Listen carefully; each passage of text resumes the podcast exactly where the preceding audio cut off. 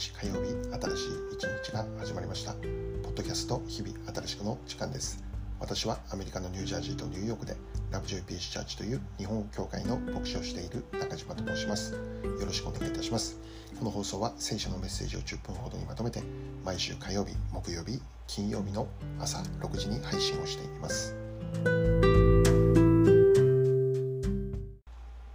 早速今日のメッセージですがまず今日の聖書の一節を紹介したいと思います。ヨハネ12章3節。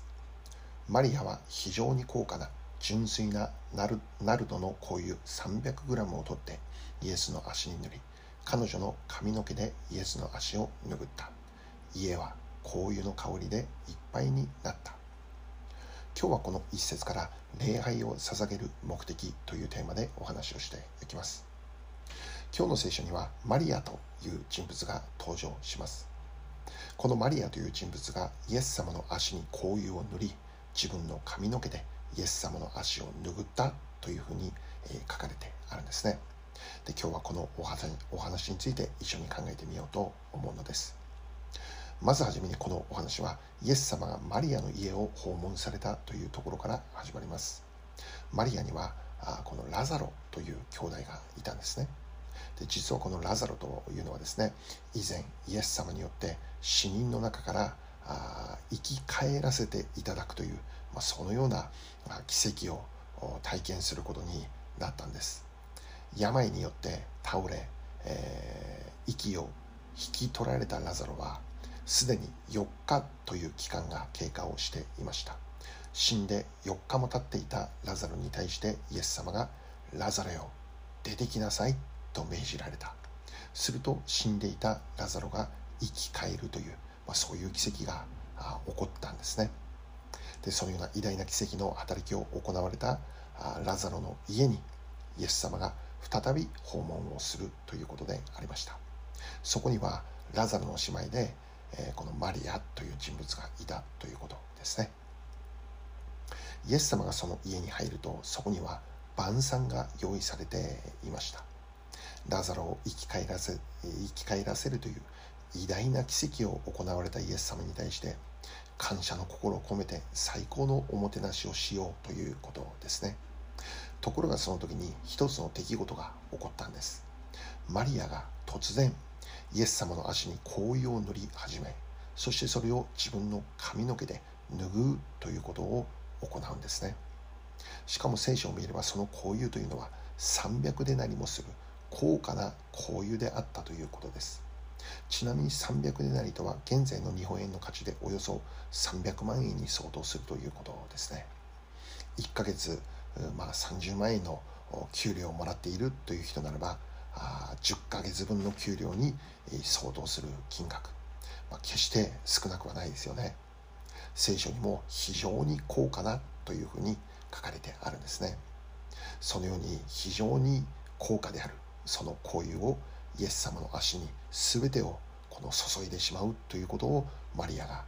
突然その場所で、えー、行っていくんですね。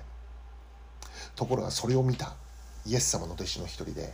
ユダという人物がいたのでありますけども彼が口を開いてこう言うのです。なぜこの香油を300デナリで売って貧しい人々に施さなかったのかということですね。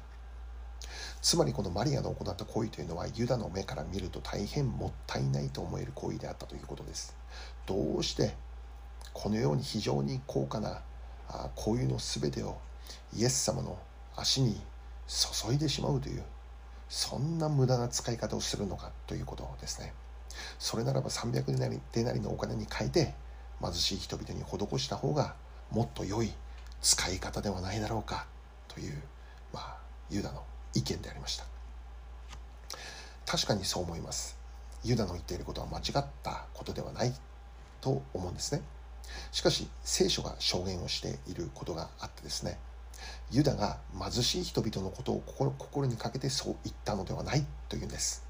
彼は実は盗人であって金入れを預かっていたんですけども彼はその中に収められていたお金をいつも盗んでいたっていうんですね。盗んでいたからだからそのように言ったっていうんですね。お金で罪を犯していたユダはマリアの恋が自分と同じような罪にもしかしたら思えたのかもしれませんね。自分と同罪と仕向けようとしたのかもしれませんね。とにかくユダはマリアの行為を非難するのです。ところがイエス様はマリアがなぜこのようなことをしているのかそれを知っていたんですね。故にイエス様はマリアの行為をもったいないとか無駄だとか受け入れられないとかそういうことにはならなかったんです。イエス様はマリアのしていることをそのままにしておきなさいって、えー、まあ、受け入れるわけなんですね。ではマリアとはどのような目的を持ってイエス様の足にその高価な行為を注いでしまうということをして行ったのでしょうかね。300デナリもする非常な非常に高価な行為の全てをイエス様の足に塗ってしまう。何を目的としてこのようなことを行われたのかということですね。それは一つにラザロ自分の兄弟のラザロを生き返らせてくれたということに対する感謝の表れです。本当ならばもう二度と会うことの許されなかったこの兄弟ララザロと今一度このように一緒に食事をしたり、えー、共に家族として時間を過ごすことができるというこのような祝福が与えられたそのことに対する、うん、感謝の表れであります。またもう一つの目的があって聖書にそのことが記録されてあるんですけどもイエス様の葬りの日のためにそれをしたというんですね。つまりイエス様が十字架にかかって死なれることを覚えてマリアはそれを記念してこのように行ったということだったんです。どうしてマリアがイエス様の死について知ることになったのかそれは分かりません。しかしマリアはイエス様が死ぬことそしてそのイエス様の死というのは私たちに対する神様の愛の表れであることを知っていたということなのです。ラザロを生き返らせてくれたことに対する感謝であると同時にそれ以上に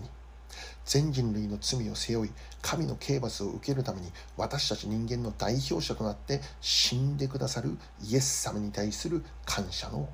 現れたということなのです。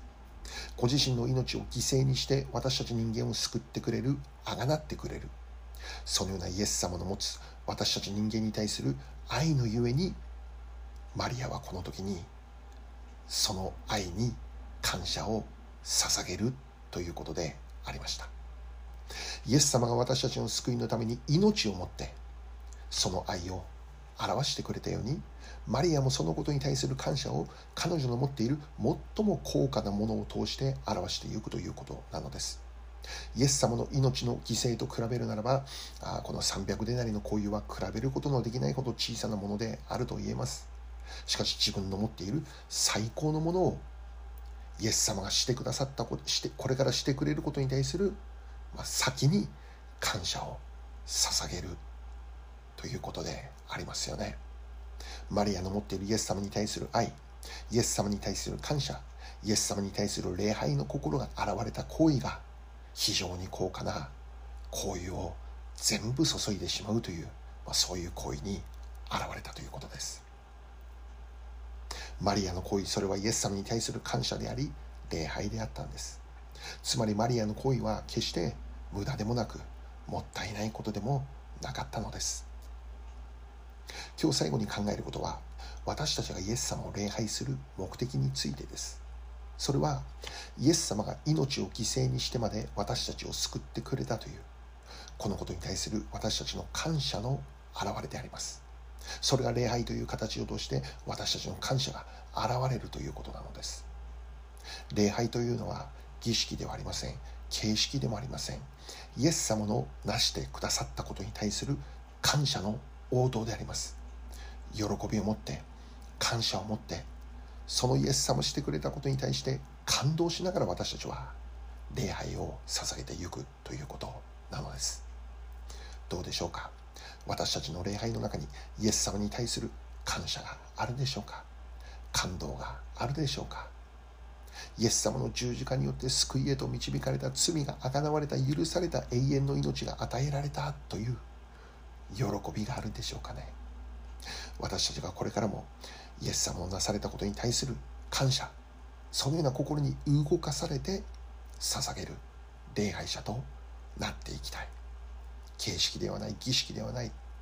イエス様に対する感謝から感謝にあふれたその心から礼拝を捧げていくそういう礼拝者になりたいと願っているのであります。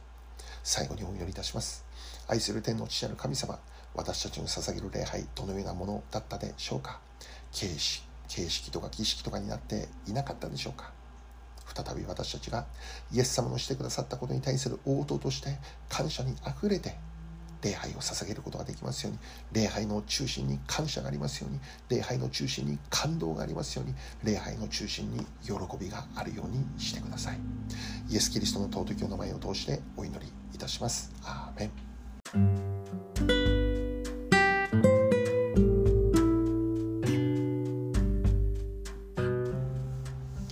今日はここまでになります。良い一日をお過ごしください。次回の放送は木曜日となります。